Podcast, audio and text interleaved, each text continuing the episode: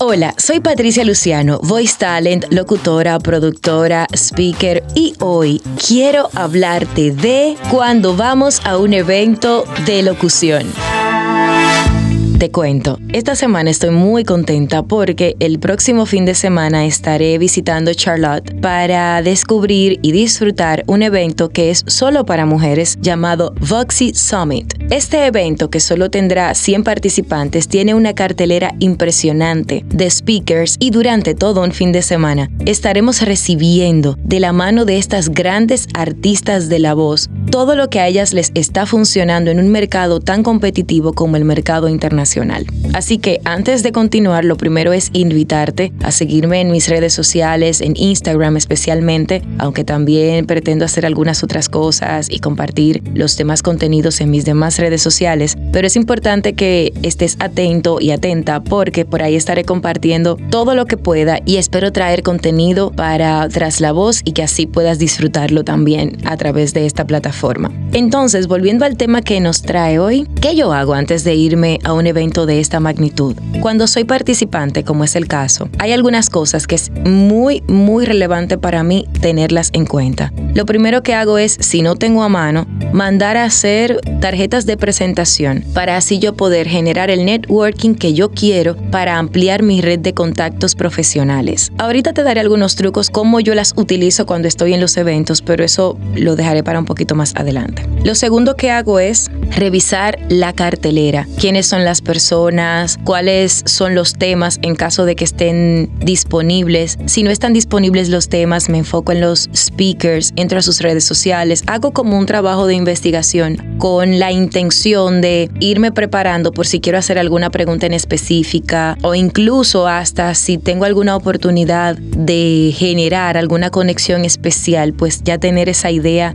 en mi cabeza y así poder apoyarme a mí misma en el proceso. Siempre llevo internet. Por ejemplo, hay muchas empresas en mi país, no sé si en el tuyo es igual, que venden unos SIM cards que yo puedo poner en mi teléfono y que no genera un costo adicional a mi renta telefónica mensual. Y con eso me mantengo informada de todo lo que está pasando, pero también puedo llamar a mi país, me mantengo en contacto, etcétera. Siempre ando con mi computadora, primero porque igual me voy por unos días, pero el voice actor es su propio jefe y es su propia fuente de ingresos, así que como me ha sucedido, si me llama alguno de los clientes y debo grabar, pues es para yo estar lista, para yo poder hacer lo que tenga que hacer y que eso no me evite cumplir con algún cliente. Desde que llego al hotel o desde que yo hago acto de presencia en el lugar, lo primero es que ubico a dónde va a ser el evento, con cuál intención, con que ya al otro día, cuando ya yo vaya a iniciar oficialmente, ya yo sepa a dónde dirigirme. En este caso, por ejemplo, tengo la buena fortuna de que estaré compartiendo con dos colegas en esta aventura, aparte de mi esposo, que es mi cómplice. Así que vamos a hacer un grupito bastante interesante y a lo mejor te tendré alguna sorpresita por ahí, pero vamos a esperar. Mientras, ya luego te cuento,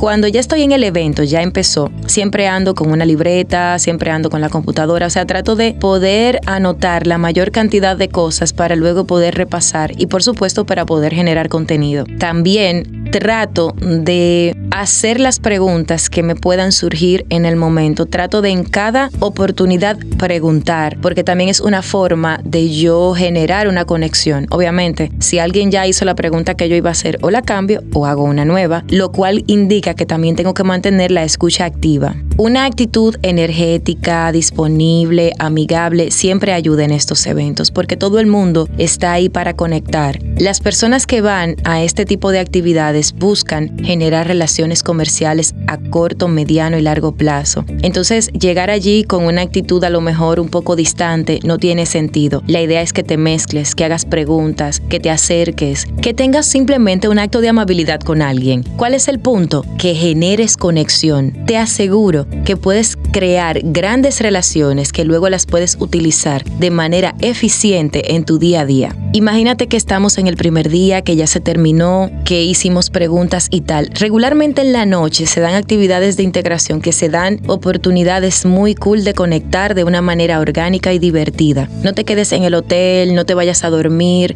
disfruta, viajaste, estás lejos. Aprovecha, aprovecha para mezclarte. Créeme, las mejores negociaciones se dan muchas veces no en un lugar de reuniones, sino en un lugar de diversión. Así que ponte las pilas y disfruta. En el segundo día, no cometas el error de juntarte necesariamente con el mismo grupito de personas, sino más bien saluda a tus nuevos amigos, pero dar, date oportunidad de seguir conociendo gente. Es decir, a lo mejor sí le puedes decir a tu nuevo amigo, comemos al mediodía juntos, pero trata de mezclarte más, trata de integrarte, de expandir tu red de contactos. Obviamente, no es que no generes una relación importante con la gente, porque no es eso, pero sí que no hagas algo que yo hacía mucho, por ejemplo, que si yo iba a una actividad de estas, me hacía amiga de una persona, con esa persona me quedaba todo el tiempo y ya luego cuando me iba realmente había sacado una relación significativa, pero no necesariamente hice una red de contactos. Y estas actividades, como te dije ahorita, es con la intención de que generes una red al margen de la información y la capacitación que fuiste a buscar.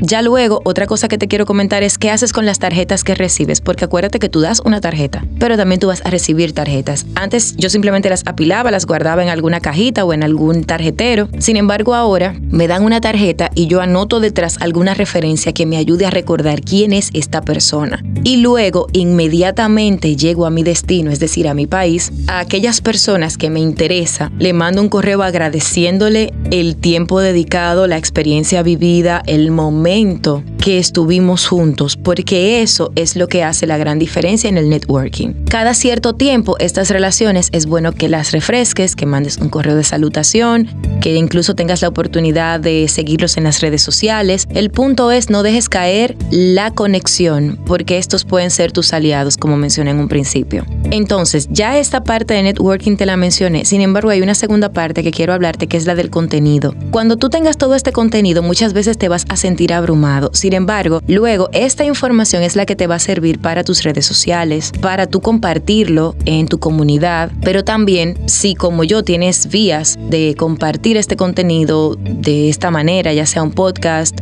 o a través incluso de algún taller, etcétera, estas notas son vitales porque te ayudan a dar información fresca y de alguna manera hasta exclusiva en aquellos lugares a donde tú tengas la oportunidad de llevar tu mensaje.